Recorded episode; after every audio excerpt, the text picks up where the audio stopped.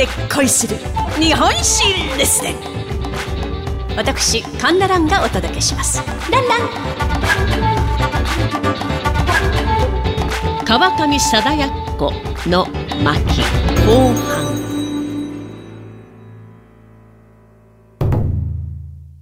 アメリカを目指し、明治32年、神戸港を後にしました川上一座。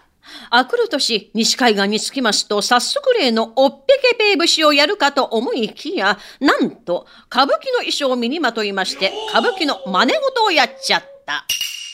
これが歌舞伎？違うよ。ビービービービービー、ブーイングの嵐。と思いきや、Oh, excellent! Japanese 歌舞伎 wonderful と評判に。まあ現地のアメリカ人は歌舞伎なんて見たことないですからね、衣装の美しさとわけのわからないパワーに圧倒されたのでしょう。ところが川上一座をアメリカ呼んだ興行師が売り上げを持ってとんずら。異国の地で無一文になった一座。明日のご飯も、いや今日のご飯にもありつけず、食うや食わずの日々。まあ、しかし、音次郎の中に日本へ帰るという選択肢はなく、そのままアメリカに留まることを決意。まあ、そんな中、頼りの女方の役者が死んでしまったのです。代役を探すも、女の役は女優がするものという考えのアメリカでは、男の役者が女の役をやるなんて、アンビリーバボー話にならないと工業士たちは相手にしてくれません。そこで音次郎は、ヤコさん、すまん代わりに女方やってくれ頼むこのままでは一段みんながのたれ死んでしまう。一生の頼みじゃ、やっこ。一肌脱いでくれ。頼む。まさに一打の運命はやっこにかかっていたのです。まあ自分だってのたれ死にはできないので、しぶしぶ承諾し、本名のサダと、まあ芸妓名のやっこを掛け合わせまして、サダやっこという芸名で舞台に立ったのです。まあ、ちょうどこの頃ですね、アメリカではジャパニーズブームが起こっておりまして、芸者の存在が注目を集めていたのです。まあ、そこで音次郎、芸者と武士という演目を作りますと、まあ、狙い通りの大評判を得ます。まあ、この時どういうことをやっていたかと言いますと、まあ、とにかく芸者と武士でございますから、もう武士の切腹のシーンとかをやるわけですよ。あの、血のりをなんかバーッとか巻いてね、えー、これが腹切りと呼ばれてね、非常にも人気を得たんだそうでございます。またシカゴ公演で貞奴が鮮やかな日本舞踊娘道成寺を踊りますとエキゾチックで妖艶な舞に東洋の神秘を感じたのか多くのアメリカ人が魅了されたんだそうです。まあ、こうして貞奴の芸を目玉に遠征を続ける一座。なんとワシントンでは小村寿太郎講師の手引きでもってマッキンリー大統領に謁見。まあ、この人たちのやること、本当人生すべて桁違いでついていけないんですけれども、まあ、音次郎はですね、いや、俺ごときはそんなメスもございませんなんて恐縮するという考え方はないんですね。もう凄まじいほどの自己肯定力なんです。まあ、その後、ニューヨークを訪れました一行。とある劇場でイギリスの劇団がシェイクスピアのオセロを上演し、大変な賑わいを見せておりました。すると音次郎のアンテナがピピピピピピッと反応し、おいみんな、オセロやるぞ。いやいやいやいやいやいや、オセロやるったって、盤面も石もありませんよ。アホ。シェイクスピアだよ。シェイクスピアのオセロをやるんだよ。お父さん、シェイクスピアやるったって私たち英語喋れないじゃないの。やっこさん。じゃあ俺たちは何が喋れる？え？何が喋れるって、それは日本語でしょ。そう。そうだよ、日本語だよ。日本語でやるんだよ。まあ、音次郎の思いつきには慣れていたとはいえ、一度これには口をあんぐり。早速、音次郎、オセロを日本風に作り直して本当にやっちゃったんです。まあ、これがですね、またまた評判を呼びまして、一座にイギリス行きの声がかかって大西洋を横断します。で、なんと本場イギリスはロンドンで、その日本風のオセロをやっちゃった。なんだこれ。シェイクスピアの冒涜だとはならなかったんです。日本人なのによくやっているなんて評価を得ちゃったんです。そしてこれが話題になりまして、ビクトリア女王にも謁見しちゃってるんです。とどまるところを知らない一座、今度はドーバー海峡を渡りましてフランスへ。そして1900年のパリ万国博覧会に出演。すると貞子の美しさ、華麗な舞、演技はフランス人をはじめヨーロッパの人々を魅了。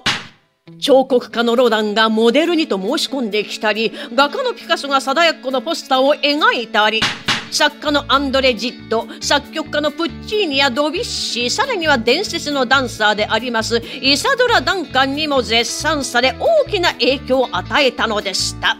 そしてパリ社交界では着物風のドレス、ヤッコドレスが流行。サダヤッコはここにマダム・サダヤッコと呼ばれ大スターになったのです。まあ、当時の著名なジャーナリストが公表しております。1889年のパリ万博の目玉はエッフェル塔であったが、1900年の目玉はマダム・サダヤッコであったと。そして極めつけばこの二人、フランス政府からアカデミー勲章までいただいてしまうんです。いやーもうちょっとすごすぎてね、本当にすごい人生の二人でございますが。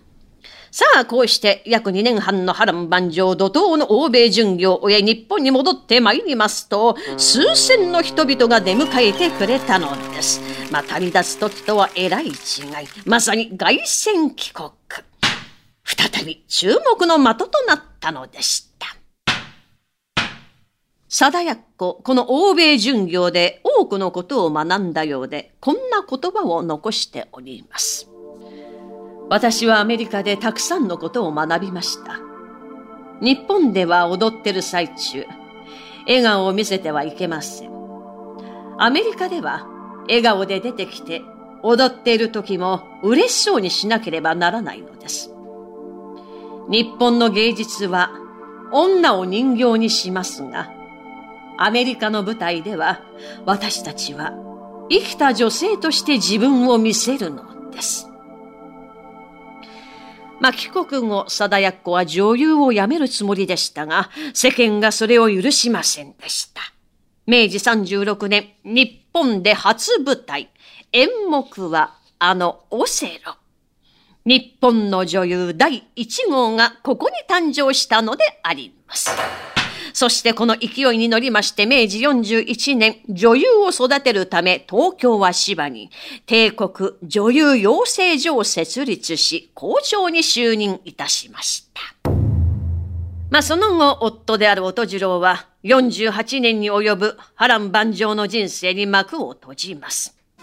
貞奴は音次郎の意思を継ぎまして、一座を率いて各地を巡業。大正6年に演じましたアイーダを最後に女優を引退しますと、なんと、あの初恋の男、福沢桃助と暮らすようになるんです。まあ、いわゆる二号さんってやつなんですが、まあ彼は金融界の大物へと成長し、後に電力王と呼ばれ、日本初の本格的ダム式発電所を建てることになるんです。貞奴は桃助を助け、いろいろな事業を共に手掛けていったのです。まあ、若かりし頃二人は仕方なく別れたけれども、それぞれの道で成功し再会。酸も甘いも経験した二人は、お互いの全てを許し、その思いを恋から愛へと昇華させていったのであります。そして貞奴、昭和21年1946年12月7日、その波乱にして華やかな人生に幕を閉じたのでございます。去年75。明治維新から近代日本の黎明期、日本の女優第1号となりました川上貞奴の一席。これをもって読み終わりといたします。お相手は私講談師神田蘭でございましたランラン